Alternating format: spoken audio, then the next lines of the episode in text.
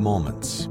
They surround us, intersecting every day, every instant. Moments that can change us forever. In a region where news is never ending, a singular sound defines our moments. A constant signal delivering the top news right at your fingertips when you need it most. For better, for worse, always connected.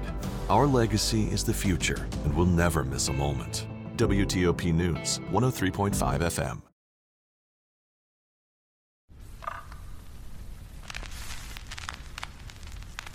Esto es A Toda Mente, el podcast de Adriana Lebrija. Cada semana, un episodio para hablar desde un enfoque humano, divertido y honesto sobre los temas que inquietan a nuestra mente y corazón. Bienvenidos. Hola, ¿qué tal? Un gusto saludarlos nuevamente y bienvenidos a este episodio. Bienvenida mi queridísima Paola Colunga de mi corazón y de mi amor. ¿Cómo estás, mi reina? Muy bien, gracias, gracias Adriana. Bien, ¿y tú? Muy bien, muy bien. Y la verdad es que muy contenta porque hoy Paola nos va a súper instruir porque la verdad es que es una buenaza en un tema súper interesante, la verdad, súper interesante y creo que, eh, que tiene muchas muchas lagunas o muchos paradigmas o muchas cosas por ahí que no, no permiten aclararlo bien y aprovechar realmente el impacto que tiene trabajar sobre esto. Así que nuestro tema de hoy será ¿Las constelaciones familiares realmente pueden arreglar tu vida? Y cuéntanos, mi Pau, que eres una súper experta, ¿qué es esto de las constelaciones familiares? Ayúdanos a aclararnos. Ay, pues mira, una, eh, primero que nada siento como mucha alegría de poder hablar de este tema, por varias razones. La primera, porque me apasiona. Lo sé, lo sé. Me encanta, bueno, me encanta porque lo he vivido como paciente, pero lo uso como eh, parte de mi forma de hacer psicoterapia. Pero más allá de eso, porque me encanta aclarar, tener la oportunidad de aclarar dudas sobre un tema que se ha vuelto muy popular, ¿no? Yo cuando estudié constelaciones familiares lo hice hace 20 años, un poquito más.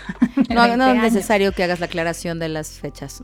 Bueno, lo digo por lo siguiente. Lo digo por lo siguiente, porque el trabajo de las constelaciones familiares es relativamente novedoso. O sea, estamos hablando de que Bert Hellinger, el creador de las constelaciones familiares, que es un ex sacerdote alemán, empezó a hacer sus primeros pininos en los 70 lo que te hace pensar que es una escuela de, eh, psicoterapéutica relativamente novedosa.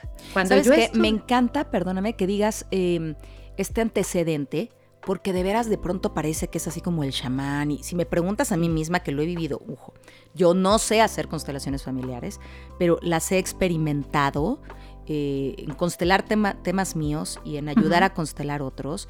Híjole, es una cosa extrañísima que, que cuesta mucho trabajo definir y que si no estás metido en eso, este, hasta te parece entre esotérico, místico, este, brujesco, raro, ¿sabes? Y, está padre entender que sí viene de alguien eh, eh, con una serie de estudios y una carnita atrás, para que también la gente sepa que sí funcionan, de dónde vienen, y, bueno, también ya nos aclararás después como para no caer en el riesgo de, de justamente toda la charlatanería, ¿no? Sí, claro. Bueno, te cuento un poquito más sobre el antecedente, porque es muy importante saber de dónde viene para comprender por qué, tienes esta sensación de que es medio esotérico y medio yuyu. Porque si hay una parte de las constelaciones familiares que es, es como imperceptible al, al, al, raciocinio, pero ahí va. Resulta que eh, estoy hablando de que Bert Hellinger, que es el creador de las constelaciones familiares, empezó su trabajo con puritita observación. O sea, no es que Bert Hellinger se haya sentado debajo de una palmera y haya dicho voy a crear un sistema para trabajar con las familias y las interacciones entre las familias. No fue así. Él iba a eh, evangelizar eh, tribus a África y a otros lugares porque era un sacerdote católico y entonces empezó a observar cómo sucedían las dinámicas familiares en estas culturas que no tenían acceso a, la cultura occidental. Y entonces observaba cosas como, por ejemplo, los ancianos, ¿no? que son, eh, son las personas más respetadas de las tribus cuando muere un bebé se le hace un funeral como si fuera un miembro de la familia que haya estado en la vida de todos por muchos años. Este, las mujeres se reúnen con otras mujeres para entonces cuidar a la mujer enferma. O sea, como que hizo estas observaciones, empezó a, a tomar nota y dijo, bueno, ¿y por qué en el, en el, occidente tenemos tantos asuntos inconclusos las familias? ¿Por qué tenemos familias disfuncionales? ¿Por qué tenemos cosas como las adicciones? ¿Por qué tenemos? ¿Por qué tenemos? Y, entonces es que sabes a través... que Pau también pensaba, ahorita que te escuchaba, que, que creo que esto es importante que todo el mundo lo entienda, es que funcionamos en un sistema. Exacto. Eh, somos un sistema. Y como dirían en la teoría general de los sistemas, ¿no? Cada elemento del sistema afecta a todo el sistema. Entonces, como bien dices, si no vemos lo que está pasando en los diferentes elementos del sistema, pues, pues hay alteraciones y por eso tenemos tantos asuntos inconclusos, esto que dices, adicciones, problemas, enfermedades, ¿no? Muchísimas cosas que no se trabajan. Claro, hace todo el sentido todo el sentido. Y voy a ir un poquito más allá, chavarrita, porque sí es cierto que la familia, o sea, a ver, me regreso otro poquito. Después de todas estas observaciones, entonces la aproximación a las constelaciones familiares que hizo Bert Hellinger obviamente es una aproximación sistémica. ¿Qué quiere decir esto? Lo acabas ahorita eh, de definir. Pero cuando hablamos del sistema familiar, no nada más estamos hablando de que todos formamos parte. Yo, yo siempre me imagino a la familia como una bolsa de piedras, ¿no? Haz cuenta, todos estamos ahí metidos y cuando se mueve una piedra, se mueven las demás. Hay piedras más grandes, hay piedras más chiquitas, es decir, hay piedras que tienen más peso en la bolsa, hay otras más chiquitas y estas piedras podrían ser los miembros de la familia. Lo cual quiere decir que para que una bolsita eh, tenga una forma peculiar, todas estas piedras ocupan un lugar y cuando una se mueve, genera un movimiento a los demás. Fíjate. Qué bonita metáfora, mi reina. Sí, y yo creo que a mí me ayuda mucho eso para explicarle a la gente cómo es que si yo, por ejemplo, tomo una decisión en mi vida, eso va a impactar a mis hijos, ¿no? Y esa decisión tuvo que ver con la decisión que tomaron mis padres y probablemente con una que no se tomó en generaciones anteriores. no, y, la conciencia, Pau, de que tus decisiones impactan. Claro, a lo mejor no estás viendo lo anterior, pero a mí me pasa mucho en los procesos de coaching, de verdad. O sea, vas a mover a una persona de una posición, está bien. ¿Y qué va a pasar con todas las demás? O sea, nada más ve. Eh, vas a mandar a alguien a vivir a otro lado, está bien. ¿Y qué va a pasar con toda la otra parte del equipo? Eh, vas a sacar a alguien, está bien, lo tienes que sacar, necesitas sacarlo, lo entiendo, pero estás consciente del impacto sistémico que genera en todos los demás. Por eso me parece que está maravilloso el ejemplo de la bolsita, o sea, deberíamos ser mucho más conscientes de cuál es la forma que queremos que tenga nuestra bolsita, cuál es la forma ideal en nuestro sistema y hacer conciencia de que cualquier movimiento y que ahora creo que el COVID nos ha llevado, eh, y que ya no es, ya no es tema pues, pero nos ha llevado a mover nuestras bolsitas ¿no? O sea, se aceleró el movimiento, salieron muchas bolsitas, otras se acomodaron diferente, otras se separaron, pero siguen estando en, la misma bolsita. Qué, fuerte. Es correcto. Entonces, bueno, partiendo de esta idea, fíjate, en el tema empresarial, y de hecho existe la, eh, la forma de trabajo en constelaciones empresariales, que ya si quieres al ratito te digo un poquito más, pero eh, hablando específicamente de las familias, si tú te das cuenta y si nos sensibilizamos un poquito al tema, compartimos lazos con nuestro sistema familiar de muchas maneras. Uno es el ADN, ¿no? Es decir, yo parezco a mi abuela y a lo mejor a mi bisabuela que ni conocí, porque entonces hay una información genética que pasa de generación en generación y todos vamos compartiendo esa información genética. Esa es una. ¿Consciente o no? De manera aprendida. Esa es completamente inconsciente y eso es algo que no puedes cambiar. Es que no, me gustaría no tener la cadera a mi abuela, pues la tienes, o sea, no puedes hacer nada, ¿no? Eh, y otra es todo lo que socialmente sucede alrededor, es decir, los aprendizajes que se van pasando de generación en generación y podemos hablar de, de hecho los hemos hablado muchas veces en este podcast, el machismo, el feminismo, lo que se hace con las, con las mascotas, lo que se hace con los niños, etc. Pero aparte, que es ahí donde entra esta, esta sensación de muchas personas como de que esto pudiera ser medio esotérico, pero aparte compartimos con nuestro sistema familiar un lazo invisible de cosas que no podemos describir y que yo te diría, mi querida Adriana, qué bueno que no las podemos describir, porque no todo lo humano es palpable, perceptible y comprobable. Eh, que, nos, eh, nos une a los miembros de nuestra familia. Ahí te va un ejemplo. No sé, por ejemplo, puede ser alguien que de pronto eh, se ve artista, ¿no? Y entonces yo soy artista y me encanta el piano y la música está en mi corazón, pero no hay nadie en mi familia que le guste el piano. Oye, ¿sabes qué quiero? Claro. Y Quiero que expliques Coco, güey, porque creo que ahí en un momento, a ver si lo ponlo correcto, ponlo en algún momento porque creo que es, Coco, pues, ¿no? Es Coco, es Coco, la película de... sí, no Coco de ahí viene el Coco, sino Coco la película. Ni Coco la fruta, ni, Coco, la, fruta. lo que te quiero decir es que, porque esto es muy importante, y es muy importante ponerlo en la mesa porque de pronto creemos que lo que tenemos de nuestro sistema familiar es algo que solo pudimos haber visto o alguien nos contó. Y no es cierto. Esta persona que tiene este placer por la música y que voltea a ver su sistema inmediato familiar y dice, no hay nadie, aquí todos son ingenieros. Y que de pronto puede como sentir que tiene una conexión con ello y no conoce a nadie que lo haya hecho, bueno, pues puede ser que haya alguien de su sistema familiar que comparte ese gusto por la música y esa persona no lo sepa. Eso puede tener un componente biológico, pero un componente que no es biológico. Bueno, el caso es que lo que me gusta del trabajo de constelaciones familiares, Adriana, es que pone la luz en que estas interacciones de nuestro sistema nos afectan y no nada más nos afectan eh, sino que podemos hacer algo para favorecer que esas interacciones se vuelvan funcionales, amorosas, sanadoras, etcétera, etcétera. ¿no? qué lindo y qué esperanzador. Qué bonito, ¿verdad? Qué bonito. Entonces, eh, la idea es, y bueno, la idea es como entender que hay todo un marco teórico detrás de esto. Oye, déjame preguntarte algo porque quiero que, ya ves que a mí me, cuando de pronto me impacta algo, dilo otra vez. Pero fíjate, cuando pensábamos en el nombre de este episodio y decíamos, ¿realmente pueden arreglar tu vida? Claro, porque es esto que dices al final, ¿no, Paola? A ver, a ver, vuelvo a decir, como es una forma de, modificar o cómo, es, cómo es la... Como que al poner la luz en las interacciones de tu sistema familiar, estás también abriendo la posibilidad de arreglar, sanar, recuperar algo que en constelaciones familiares se llama el fluir del amor, cambiar el amor distorsionado por el amor sano, recuperar el orden, eh, recuperar, por ejemplo, que cada quien en el... Ahorita te voy a contar un poco más sobre eso, pero la pertenencia, ¿no? Etcétera. A mí me encanta lo del orden. O sea, yo la verdad es que de constelaciones no sé nada, sépanlo.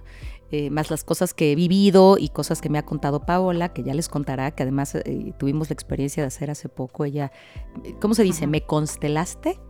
Pues sí. Me constelaste, ¿no? Con pues Legos, con Legos, lo cual estuvo increíble. Pero eh, sí creo que, que en la vida el orden da mucha paz. El orden acomoda todo. O sea, es simplemente como, como pensar de verdad, una casa ordenada, ¿no? Te relaja una casa en el desmadre, ¿eh? por supuesto, pero hablo como de la casa en, lo emocional, o sea, ese orden eh, de ver todo esto afuera te, da paz, te permite acomodar cosas. Y vas a poner un ejemplo. Sí, imagínate, bueno, es que eh, retomando lo que dices, ¿no? Imagínate cuánta, cuánta paz te da el orden en el exterior, ¿no? Es decir, ver el orden, imagínate sentir el orden. Ahí te va un ejemplo. Por supuesto. Esto es un ejemplo típico de constelaciones familiares y que si alguien ha vivido esto, por favor busque un terapeuta y trabájelo. En generaciones anteriores era muy común que cuando las abuelas o las bisabuelas perdían un hijo, un bebé, se moría un bebé al nacer o se movía un, bebé eh, eh, a edad temprana, muchas veces como que, como que se pasaba rápido al siguiente bebé para que la mamá este, no se recuperara pronto, para que la familia siguiera su curso, ¿no? Entonces, hay muchas historias en nuestros pasados, en los países latinoamericanos, en donde esos bebés muertos quedaron en el olvido. Tú, puede ser que tú hayas tenido tíos que murieron antes de tu mamá, que no sepas. Y entonces, fíjate, cuando una mamá tiene un hijo, es tú tienes a tu primogénito, después viene el segundo, el tercero, el cuarto, ¿no? En nuestras familias antes habían como 10. Si ese bebé, por ejemplo, el primero nació y creció bien, el segundo se murió en un problema de parto y el tercero nació bien, cuando la familia trata de olvidar al segundo, de pronto borran la historia de ese bebé como si nunca hubiera existido y el tercer hijo empieza a actuar o, lo ponen en el, lugar del segundo. Por supuesto. Pero si tú te pones a ver, ese tercer hijo es el tercer hijo. El segundo está muerto. No, y tiene derecho a tener su vida. Si lo pones en el lugar del segundo y me regreso al orden, entonces va a vivir la vida de ese que no está. Aún sin pues, pues saberlo. Pues eso pudiera pasar. Aún sin saberlo pero está ocupando un lugar que no le corresponde. Imagínate si esto fuera, si la muerte hubiera sido del primer hijo. Se muere el primer hijo, el segundo se vuelve el primero y entonces alguien crece con la idea de yo soy el primogénito, yo soy el hermano mayor, pero no lo es. El primero murió, el segundo quedó vivo. Entonces, este desorden, y mira, yo piénsalo así, Es un desorden que pudiera parecer muy sencillo, pero ese desorden está dentro de otros grandes desórdenes. déjame preguntarte, déjame preguntarte. A ver, sí. yo perdí un bebé antes de Diego. Diego sabe que yo perdí un bebé. ¿Qué más se hace? ¿Se trabaja? O sea, Diego tendría que trabajarlo. Y lo pregunto para la gente que está oyendo diciendo madres, ¿no? ¿Se eh, trabaja? Bueno, hay, hay, un concepto en constelaciones que yo adoro y que me remite un poco a la película Coco, que, tiene, que yo creo que en nuestra historia como mexicanos está este misticismo del, del altar de muertos, ¿no? Este, y me recuerda mucho eso. El tema no es que hayas perdido, o sea, si tú perdiste a un hijo y tú le das a ese hijo un lugar en tu corazón, sea cual sea haya sido la circunstancia, y no borras la historia y no borras el detalle de lo que ocurrió y es algo que no se convierte en un secreto familiar y se sabe, aunque por ejemplo tu hijo no tendría por qué saber los detalles, porque esa es una información que a él pues es, tu intimidad, ¿no? Pero si él sabe que hubo una pérdida, entonces eso genera una claridad en la mente del sistema familiar, de la conciencia familiar. El problema son los, los secretos y lo que damos por hecho que escondemos. Entonces si tú honras a esos seres que no están y les das un lugar, y por ejemplo les das un lugar en el altar de muertos, ¿no? O sea, por poner un ejemplo, no tienes que hacerlo así, pero si así fuera. Por lo menos en tu altar de muertos interno.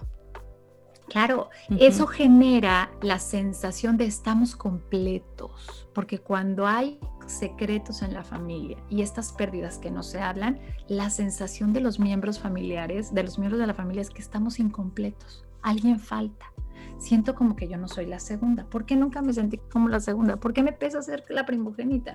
No, o sea, hay como un montón de consecuencias porque las conexiones con el sistema familiar son inconscientes y uno nota lo que no puede ver. Hay una frase que decía Bert Hellinger que me encanta, que me encanta, que es, tú, tu alma lo sabe aunque tú no lo sepas. ¿Me explico? O sea, cuando hay secretos en la familia, tú lo sabes, aunque los demás, no, parece que no, pero sí lo sabes. Entonces, bueno, eh, creo que eh, en general me gustaría como decirte también, Adriana, para la gente que no tiene idea y que nunca ha hecho, cómo se trabajan las constelaciones familiares. O sea, que cuando tú dices constelé, ¿qué es eso? ¿Qué es lo que la gente hace? Sí. Y sabes también que me eh, gustaría que eso lo juntaras, Pau, con para quiénes y en qué casos la gente debería constelar. O sea, sí, es esto, pero es para tales. Porque también creo, a ver, corrígeme y ahorita nos hablarás un poquito de tu experiencia, pero también creo que de pronto, em, a ver si lo logro explicar bien, si no, corrígeme, Pau. Eh, es que me parece que de pronto es como, nadie trabaja en ningún tema de desarrollo humano, ¿ok? Le vale madre. Y de pronto, puta, no, yo ya voy a estar muy zen, güey, voy a hacer de todo. ¿Sí? Que de pronto me pasa. y entonces le digo a la gente, ya yo conmigo. muchas, muchas reservas. Ahorita te digo lo que opino. Y entonces de pronto es, contigo. Adri, es que vengo a terapia porque mira, ya fui a Macramé y Punto de Cruz, a terapia, no sé qué, ya hice ya el sapito, el doble, el no sé qué, el tres veces, constelé la hamaca, lo que sea, güey. Que, unas que se digo, ahora el que padre estás que digo, ¿y esta madre de dónde salió? ¿Por qué es? Eh, y que te dijeron, no, nada, pero me fue chingón, pero no, supe ni cómo me fue. Y, y creo que entonces ya es, ah, ah, ahora hay que constelar. Ah, ahora hay que hacer respiración holotrópica de la no sé cuál. Sí, pero, pero te sirvió. O nada más hicimos un, un revoltijo, porque también, y me regreso un poco al orden, y quizá estoy poniendo el foco en el orden porque eh, soy muy ordenada y muy desmadrosa, Virgo. ¿no? Claro, soy muy ordenada, soy Virgo y tengo mis, mis monumentos de desmadre, ¿no? Pero, pero eh, sí, creo que de pronto también hay que saber para quiénes va, ¿no? Y no ponernos a, ah, no he constelado, mmm, ya me pinté las uñas, ya me arreglé el pelo, ahora toca ir a constelar. No, güey, no, no, es así. No, y qué bueno que estamos haciendo este episodio para eso, porque un poquito te voy a decir qué me pasa a mí, que tengo 20 años haciendo este trabajo y como todos ustedes lo saben, yo soy psicóloga de profesión, psicoterapeuta, psicoterapeuta gestalt, hago trabajo de, desarrollo humano, o sea, como que mi formación me te oí, dije, me veo, me veo, manis. Sí, sí, sí. Me ayuda a tener un pie en la tierra cuando se trata de sumar herramientas a mi forma terapéutica para ayudar a mis pacientes. Entonces, las constelaciones familiares, cualquiera puede constelar, pero no todos los temas son sistémicos. Eso es muy importante. Yo lo he visto. A ver, pero espérate, hoy te dijiste cualquiera puede constelar. Quiero corregir no tu redacción, sino el mensaje para los demás. Eso significa que cualquiera, cualquier paciente o cualquier persona pudiera hacer un proceso de constelaciones, no que cualquier terapeuta puede acompañar un proceso de constelación. o sea, yo no, sabría cómo hacerlo, ¿ok? o sea, para que no se nos confundan. Cualquiera me refiero a los clientes. Correcto, para que no llegues con tu terapeuta y le digas. Cualquier paciente puede. No, no, no, no, no, no, no. No, y, ahí sí creo que es importante decirlo, ¿no? Eh, eh, cuando vayas a cualquier forma de ayuda eh, emocional y psicoterapéutica, tienes, que, tienes el derecho como paciente de preguntarle a tu terapeuta cuál es su formación, cuáles son sus años de experiencia y cuál es su forma de supervisión. Eso yo es algo que a todas las personas que buscan ayuda necesitan, es tu derecho. Paola, no lo saben. La gente llega conmigo, claro, la gente llega conmigo a terapia o coaching y me dice, ya fui y le pregunto, eh, ¿sabes qué, qué, corriente seguiste con qué te acompañar? No. ¿Sabes qué tipo? No. Oye, ¿y sabías que hacía contigo? No. Pero no solamente en terapia. Oye, coaching, dime que... no. La gente no sabe nada. Nada más se sienta frente a alguien donde pobres, porque de pronto me han dicho cosas de, esto me dijo mi terapeuta y digo, no, te lo dijo quién. O sea, nadie que haya leído un libro puede decirte esto. ¿Me explico? Sí, qué bueno que lo dices. Qué bueno que lo dices. Hay muy malos manejos. Venga. Entonces, yo, yo creo que es todo paciente tiene eh, la obligación y el derecho de preguntar. Yo iría a hacer constelaciones con alguien que tiene un entrenamiento y años de experiencia, pero algo ¿Entrenamiento en qué? ¿Entrenamiento en qué? Para en que lo constelaciones familiares. Hay muchos institutos en México y alrededor del mundo y América Latina que forman terapeutas en constelaciones familiares y la formación no es de seis meses. La formación que yo hice fue más de un año de entrenamiento, pero además muchas horas de supervisión y muchas horas de congresos y que yo tuve la oportunidad de escuchar y ver el trabajo de Bergelinger en vivo y a sus seguidores. Y, y yo creo que eso es muy importante, por un lado. Por otro lado es, cualquier persona que tenga un asunto emocional inconcluso puede intentar hacer una constelación con un profesional. Ah, estás contestando el como para quiénes. Para quiénes, estoy diciendo las dos cosas. Sin embargo, no yo desde mi experiencia como terapeuta te voy a decir, no todos los temas personales son, son temas que se pueden trabajar con constelaciones familiares, no todos son sistémicos. Ejemplos.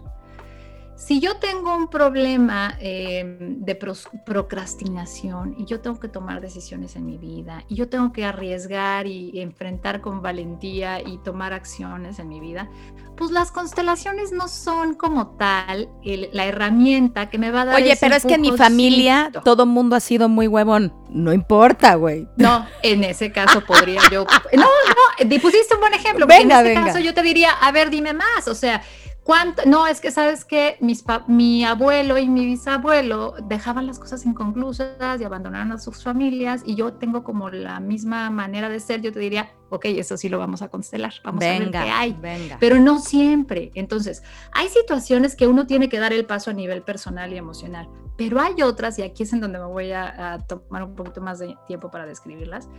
Por ejemplo, esos problemas que tú tienes a nivel personal que son recurrentes esta sensación, estoy segura, Adriana, que tú tienes alguno en tu vida. Yo tengo varios. Claro. Esta sensación donde dices, yo intento, intento y no puedo y siempre regreso al mismo lugar. Por ejemplo, yo tengo pacientes que el mismo estilo de pareja, me encuentro al mismo tipo de hombre o al mismo tipo de mujer, por ejemplo. Eso es algo que yo, yo trataría de constelar para ver qué hay. Si es que hay una implicación sistémica, ¿qué quiere decir esto? A veces estamos, las generaciones actuales, repitiendo o tomando cosas de nuestra gran alma familiar sin darnos cuenta, intentando resolverlas por generaciones del pasado que no necesariamente sabemos quiénes son. y estamos intentando resolver, porque te voy a decir que hay un concepto muy lindo en constelaciones familiares y es las familias, todos los miembros del sistema familiar, que son tú, tus padres, los padres de tus padres, tus hermanos, tus abuelos, tus bisabuelos y de ahí para atrás. Todos estamos tratando de mantener el amor en la familia. Entonces, si tú haces algo en tu sistema familiar que parece enfermo o incorrecto, lo haces por amor. Y te voy a decir un ejemplo. No, pues tú ya tenemos, no lo vamos a tocar en este momento, pero pensé en nuestra constelación, güey. Sí, y, piensa en esto, piensa en un ejemplo que a mí me parece. Este fue un comentario así muy entre nosotras. ¿eh? Sí, eso no, no lo vamos a decir. Un, ejemplo que me parece hermosísimo son las ovejas negras de la familia. o las adicciones. Cuando uno piensa en las ovejas negras, que son estas, estos miembros de la familia que siempre la están pasando mal, que siempre hacen lo que nadie espera de ellos o no hacen lo que todo el mundo espera de ellos, que van por la vida sufriendo, esas personas, y hay otra, otro concepto que se llama, bueno, otro concepto, pero bueno, no lo voy a decir, este, esas personas vienen a resolver por amor cosas del sistema familiar que no necesariamente les toca a ellos, sino que ellos por amor lo actúan para sanar algo que está pendiente en otras generaciones. Entonces, bueno, eh, es una, es una visión muy linda. Ah, e, es una visión como que a mí me parece como muy hermosa de, de, ver a las familias y esos son los temas que se pueden trabajar en constelaciones familiares. Ahí les va. Si, alguien por ahí está pensando, ¿seré yo el posible paciente? Yo te diré, si sientes que tu sistema familiar es un sistema muy cargado, ejemplo, los Kennedy, la dinastía Pinal, o sea, esos sistemas en donde dices, ¿por qué generación tras generación hay desgracia o no fluye o hay conflicto? Yo te diría, si tú consideras que tu familia es así, por favor, busca un terapeuta y haz una constelación familiar o varias. Dos, si hay, por ejemplo, asuntos repetitivos en tu vida que dices como que hay una fuerza más allá que no me permite dar el paso y esto siento que no soy yo, como que es algo que como que ya lo he voy, voy a sumar a esto que tú dices. Cuando esto esto me encantó esto que dijiste. Si sientes que no soy yo, porque quiero regresarme a lo que explicabas hace un momento. O sea, hay cosas que son mías, ¿eh? Y ojo, yo las tengo que arreglar porque si no, en este sistema familiar, corrígeme si lo estoy diciendo mal, Pau, ahora se lo voy a dejar a las siguientes generaciones.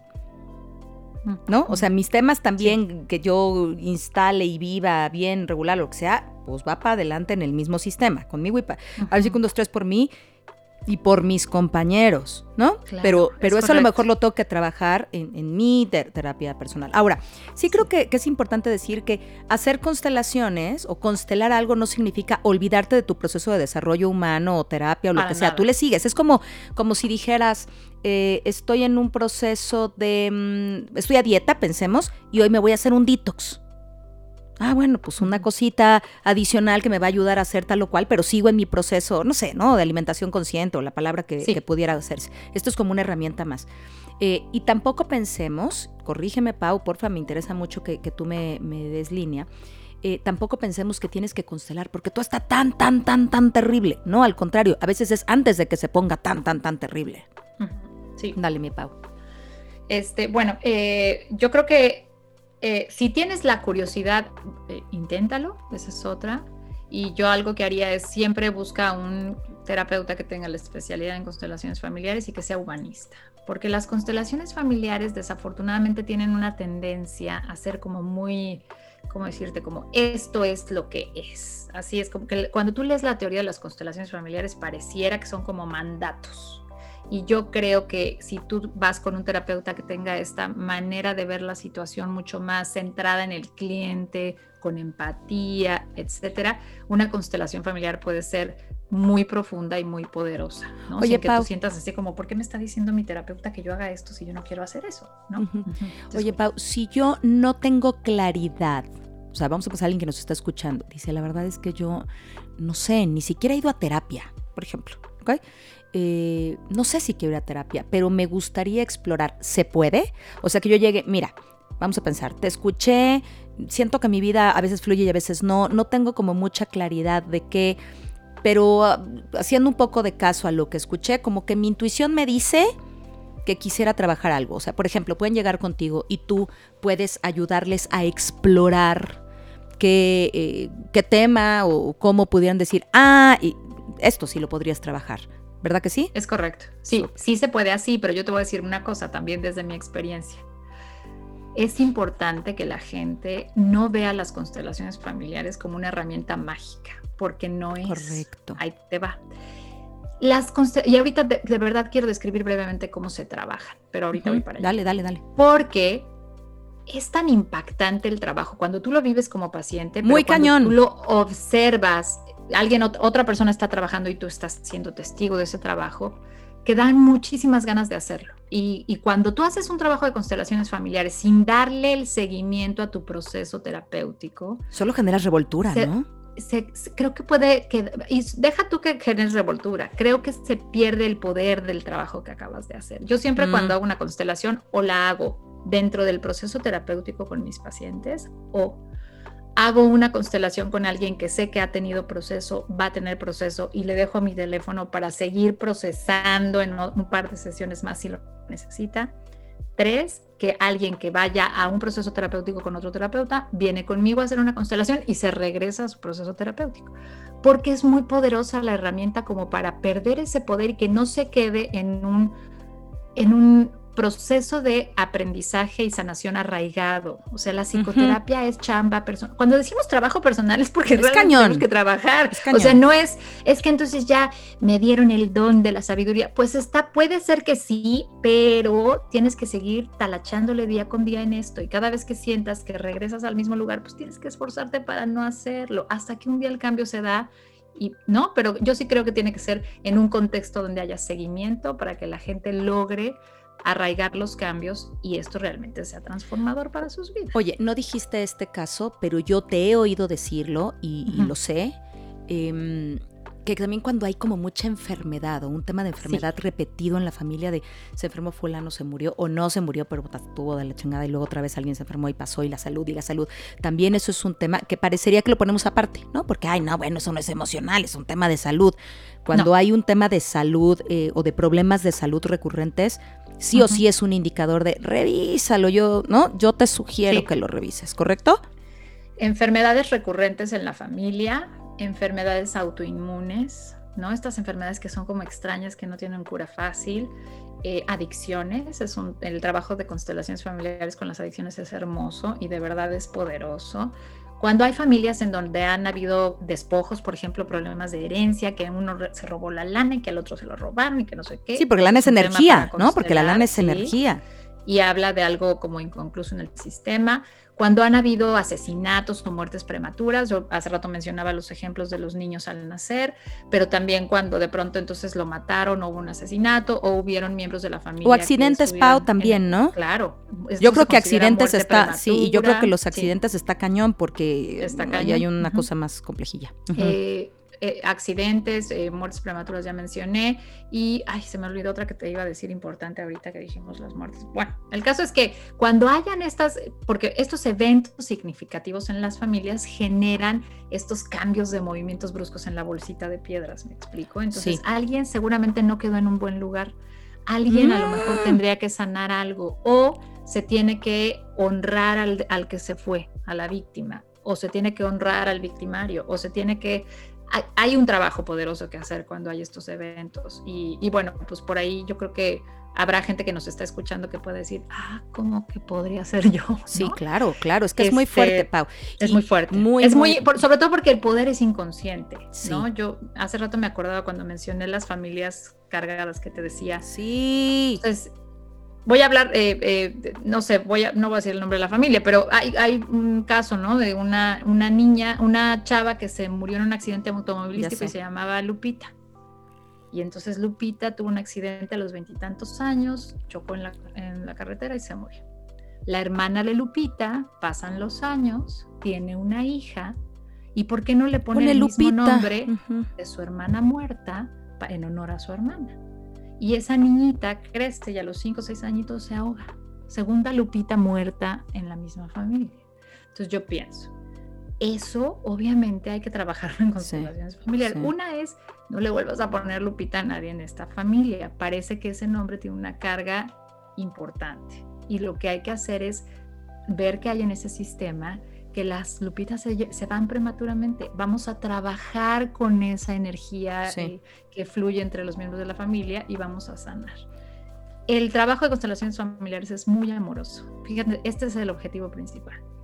Porque alguien podría decir, ¿y para qué trabajar constelaciones familiares? Yo te diría, para poner la luz, como dijimos, en tu sistema familiar y restablecer el orden del amor natural que hay en un sistema familiar. Y este orden es los grandes aman a los chicos. Es decir, tus abuelos nutrieron a tus padres para que tus padres te nutran a ti, para que tú nutras a tus hijos y tus hijos a sus hijos, y así generaciones tras generaciones tras generaciones, como un gran árbol genealógico, ¿no?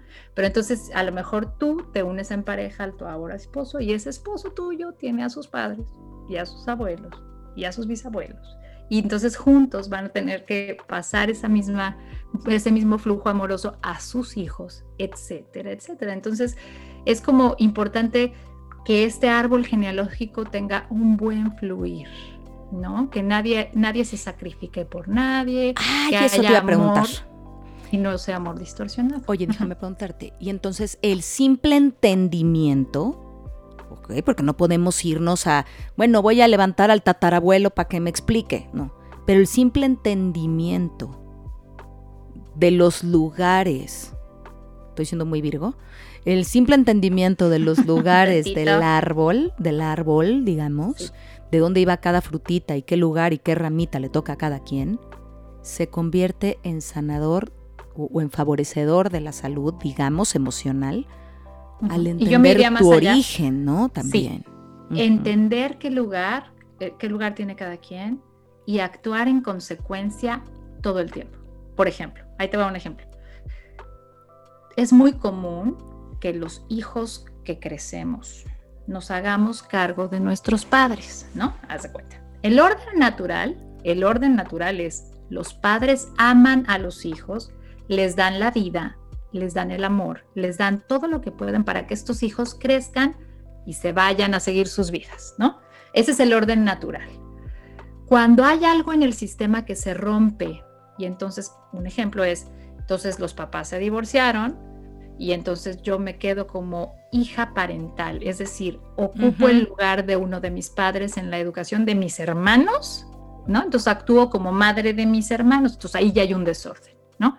Entonces, lo que quiero decir con esto es que al paso de los años eso genera un caos. Y lo mismo pasa cuando tú creces como una mujer adulta y por la edad de tu padre o tu madre tienes que tomar el lugar de padre de tu propio padre.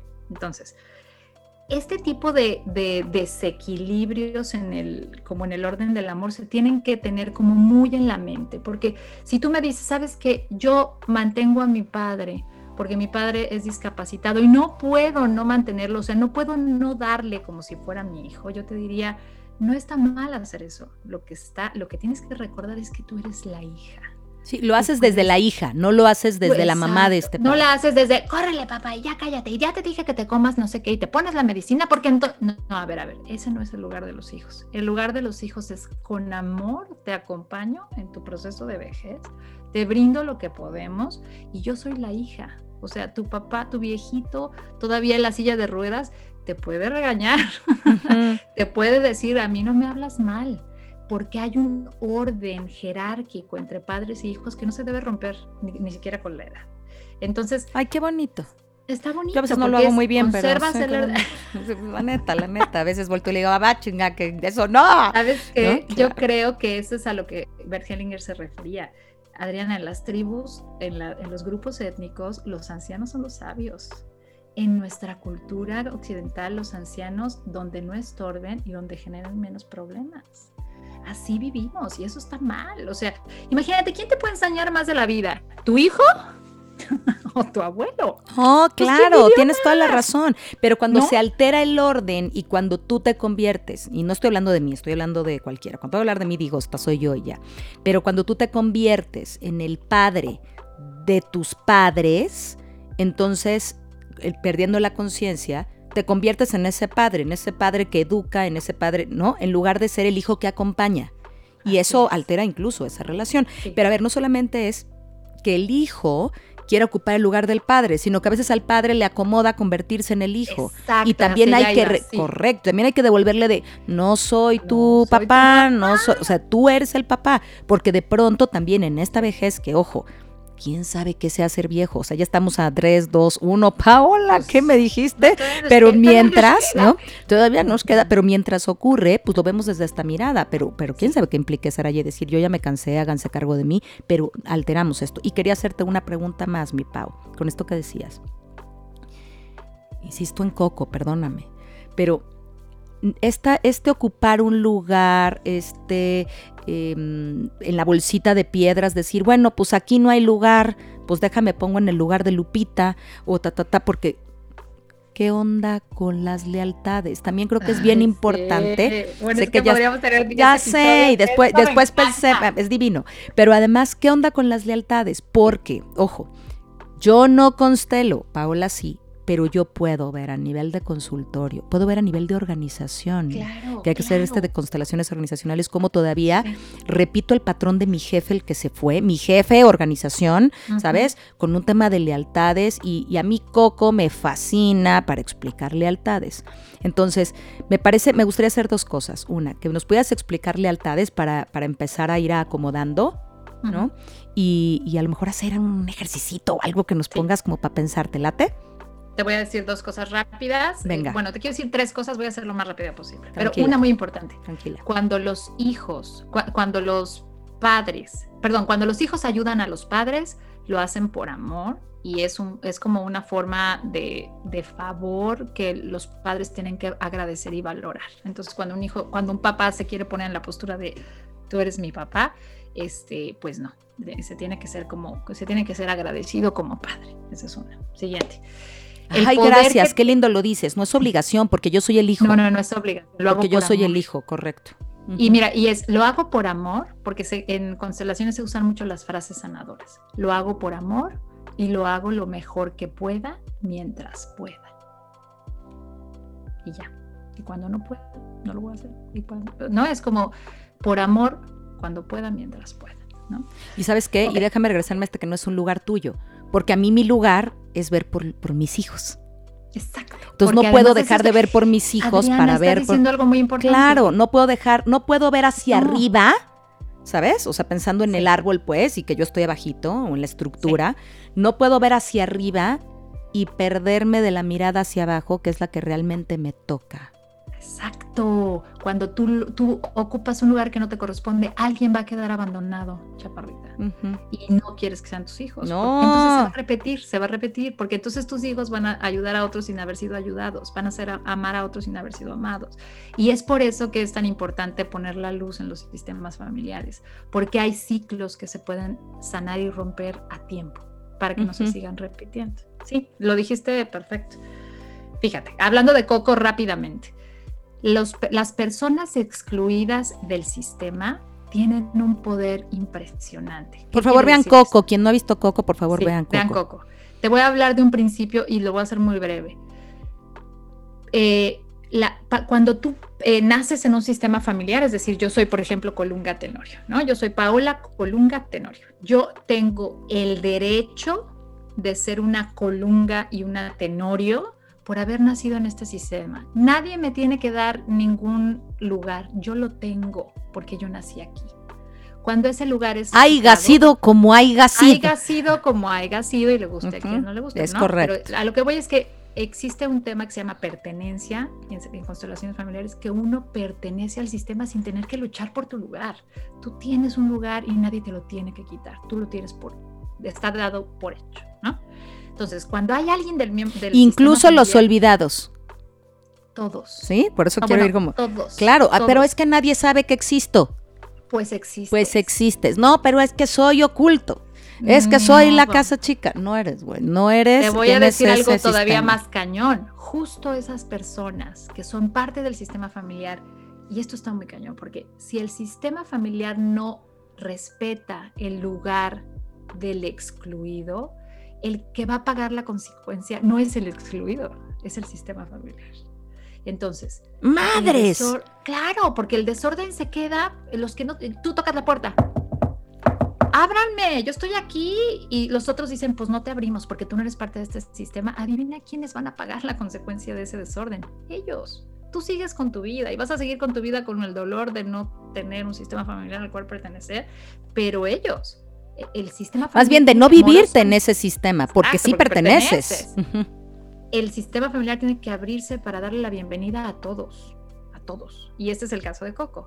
Hay alguien que por, por haber hecho algo que no se sabe bien qué fue, no sé qué, lo borraron de la lista, lo borraron del altar de muertos y resulta que una- un niñito en la generación más nueva dice, yo como que tengo un amor por la Qué música, bien hicieron esa película, me eso". cae. Para mí es lo es máximo. divina. Y yo, y yo creo que te- está bien documentada. No, está documentadísima. sistema. Y Psicológicamente bueno, está en lo que documentadísima. sucede con los altares de muertos también.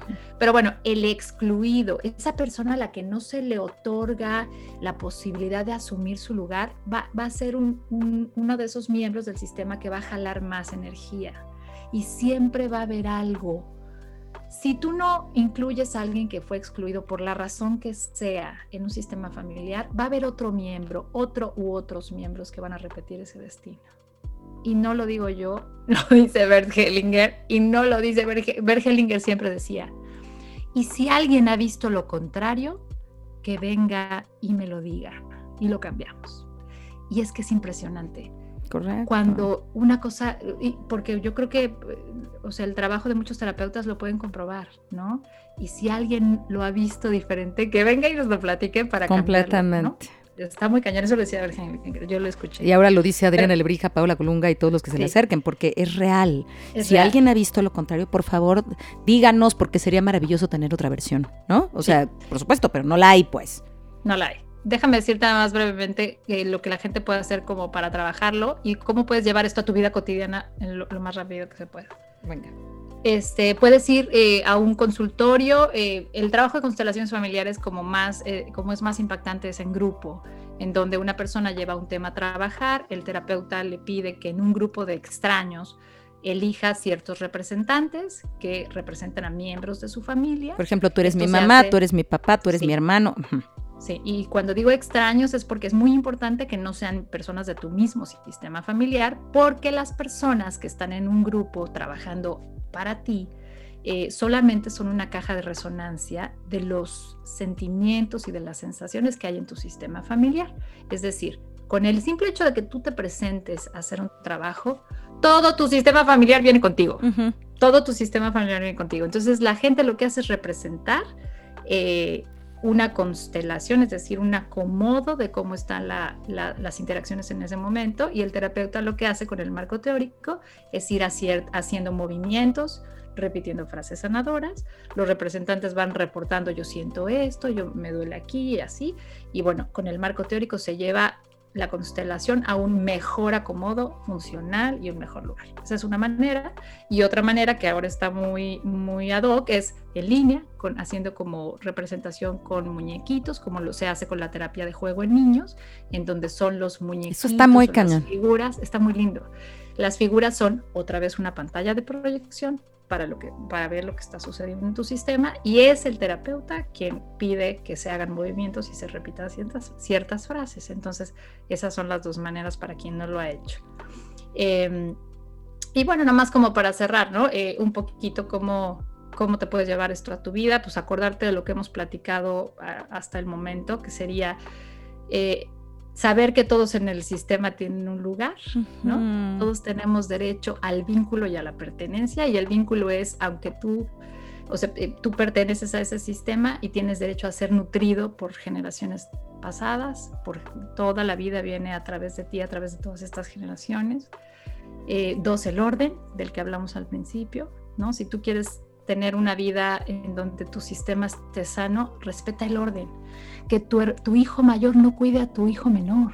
No es su hijo. el padre, él es el hermano. Los niños tienen que ir a jugar, eso también lo decía Bergelinger. Acá los papás nos hacemos cargo y los niños que vayan a jugar. Fíjate que me acuerdo mucho, solamente te voy a interrumpir con una cosita, que a veces Diego, mi hijo, le dice a Iñaki cosas que hacer. Mm. Y lo siento, y siento que no se, lo, no se lo dice como como hermano, sino como autoridad. Y yo intervengo, aunque tenga razón, y le digo, no le digas, eres su, eres su hermano, no eres su papá. Exacto. Si quieres que alguien le diga, dime a mí, mamá, está haciendo esto. Es que lo está haciendo mal. ¿Y tú qué le tienes que decir que lo está haciendo mal? Ven a decirme a mí y yo le digo, tú juega con él. Eres su hermano, no eres su papá. Que además es porque solito se lo ha adjudicado. Yo nunca le he dicho, cambia el pañal, baña a tu hermano. Jamás. Jamás. Pero yo creo que es común cuando los hermanos se llevan algunos años de, es correcto, que, ese es como el tú lo vives, yo lo vivo. Pero algo que puede ayudarle a tu chavo es decirle, ¿cómo le podrías decir eso como hermano? Y entonces a lo mejor, a ver, intenta decírselo como hermano, porque también los hermanos nos nutren de aprendizaje. Correcto. ¿no? Entonces, no como papá, bájate un escaloncito, incluso híncate para que quedes a su altura y díselo como hermano y vas a ver que va a cambiar. Es correcto, es correcto. Este, y bueno, pues saber que algo muy lindo es que el perdón sana cuando han habido situaciones en un sistema familiar que pudieron haber sido muy dolorosas. De verdad, yo sé que a veces cuesta trabajo, el perdón es un proceso largo, Adriana, tú y yo lo sabemos, pero el perdón sana. Sí, si queremos romper el esquema, tenemos que perdonar para que las nuevas generaciones vivan libres de ello, ¿no? Eh, y que los actos de amor sean genuinamente de amor. Es decir, yo puedo pensar que no dejar que mi hijo mueva un dedo, hacerle el desayuno, la cena, lavarle los calzones, despertarlo, llevarlo y traerlo es amor. No, señor, se llama sobreprotección y eso es amor distorsionado. No es amor. Amor es ayudarle al otro a que sea independiente, toma sus decisiones y se vaya. Es que no quiero que se case con esa mujer, no importa, déjalo hacer lo que tenga que hacer o lo quieres contigo a los 50 años haciéndote el pedicure. No quieres eso. no, no, qué escena tan terrible. Ajá, no, no, entonces, no confundir en el, en el sistema familiar el amor sano del amor distorsionado. Me encanta. A veces creemos que es amor y no es. Y otro es, que aquí sí voy a cerrar con esto, es tomar la energía de nuestros ancestros como respaldo. Es decir, yo sé que a veces hay familias en donde pues bueno, la vida te va separando, de pronto tú dices, es que ese tío que hace como 100 años que no veo, y entonces vas haciendo tu propio sistema familiar solo con tu esposo o tu pareja y tus hijos, y te olvidas de que hay un gran sistema familiar detrás de ti que te sostiene, ¿no? Y yo digo, siempre cuando los terapeutas lo sabemos y quienes han ido a psicoterapia también, uno va a terapia a despepitar del sistema familiar, o sea, uno va a quejarse de lo que no hubo, de lo que me faltó, de lo que me hubiera gustado que hubiera, de que este es un hijo del no sé qué, del que me abandonó, pero es que me hubiera gustado. Pero uno nunca va a decir, a ver, vengo a agradecer lo que sí hubo. Y hay un concepto muy lindo en constelaciones que dice, es que ya la vida es un regalo o sea, tu madre o tu padre pudo no haber sido el mejor padre, pero el hecho de haberte dado la vida te dio el regalo más grande, ¿no? Y eso es digno de agradecimiento.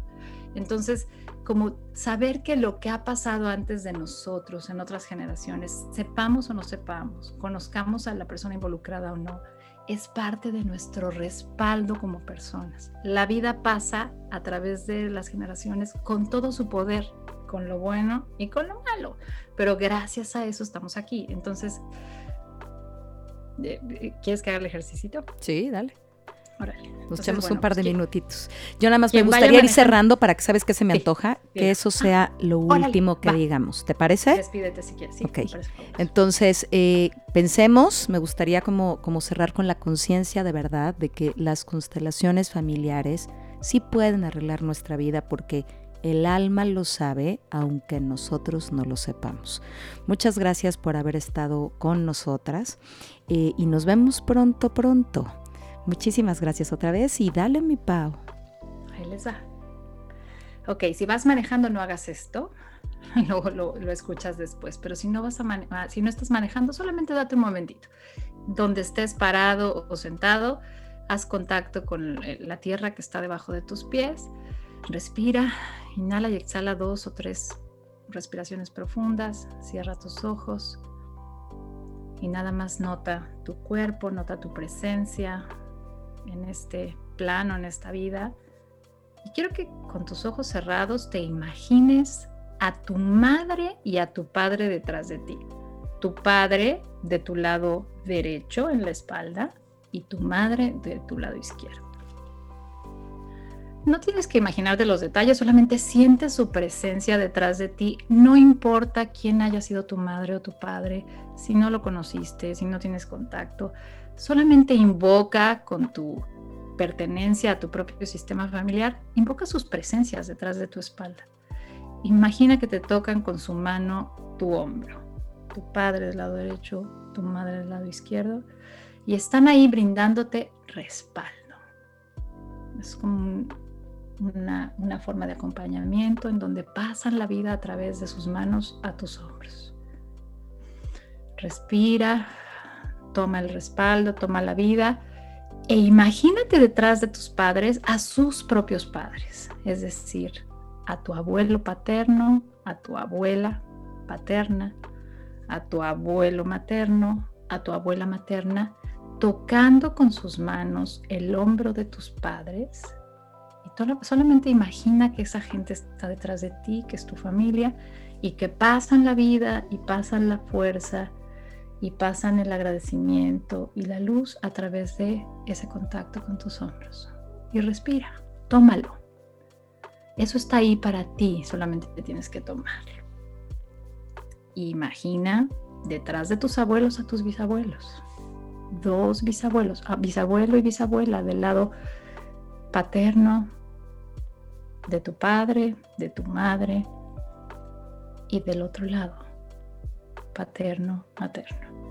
Y así se van multiplicando las generaciones. Imagínate como este gran árbol genealógico que está detrás de ti, que te sostiene, que te, con, con quien compartes tus raíces a través de la tierra, pero que pasa la energía de la vida a través de las generaciones hasta ti y si tienes descendencia, si tienes hijos, a tus hijos y a los hijos de tus hijos.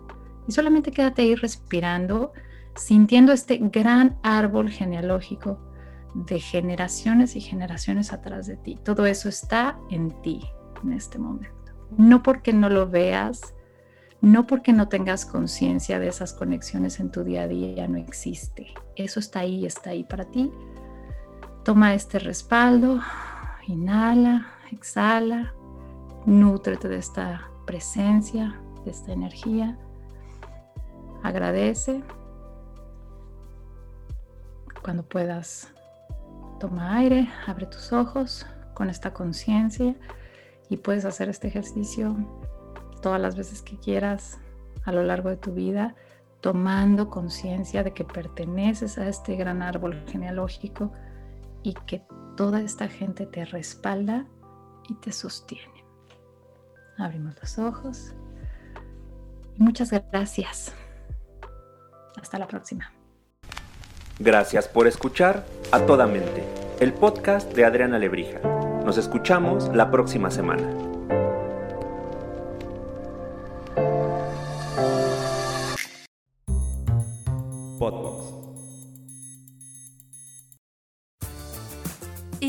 Never played a game that's so much fun it's impossible to put down, then you've never played Best Fiends. Best Fiends is the best Match 3 style mobile puzzle game out there. It's basically an action packed adventure and a brain boosting puzzle game all rolled into one. Most of the Match 3 games on the market are just the same old format with different colors, and maybe cookies instead of candies. But Best Fiends is different. You play through an actual storyline, complete with adorable, collectible characters called fiends. As you get further along in the game, you'll watch your fiends grow from wee baby versions of themselves into full grown characters. The more you play, the more powerful and helpful your fiends become. So if you're tired of crushing the same old candy, give Best Fiends a try. Download Best Fiends free today on the App Store or Google Play. Play Keeping your government agency secure from cyber threats is a growing concern across the public sector, and trying to keep up with the latest technology can cause information overload. Gov White Papers is a content hub for understanding the latest technology trends in government cybersecurity, AI, cloud computing, and more, so you can keep your agency safe without scouring the internet. Join for free and discover the best practices government and industry are sharing. Visit govwhitepapers.com today. That's G O V whitepapers.com.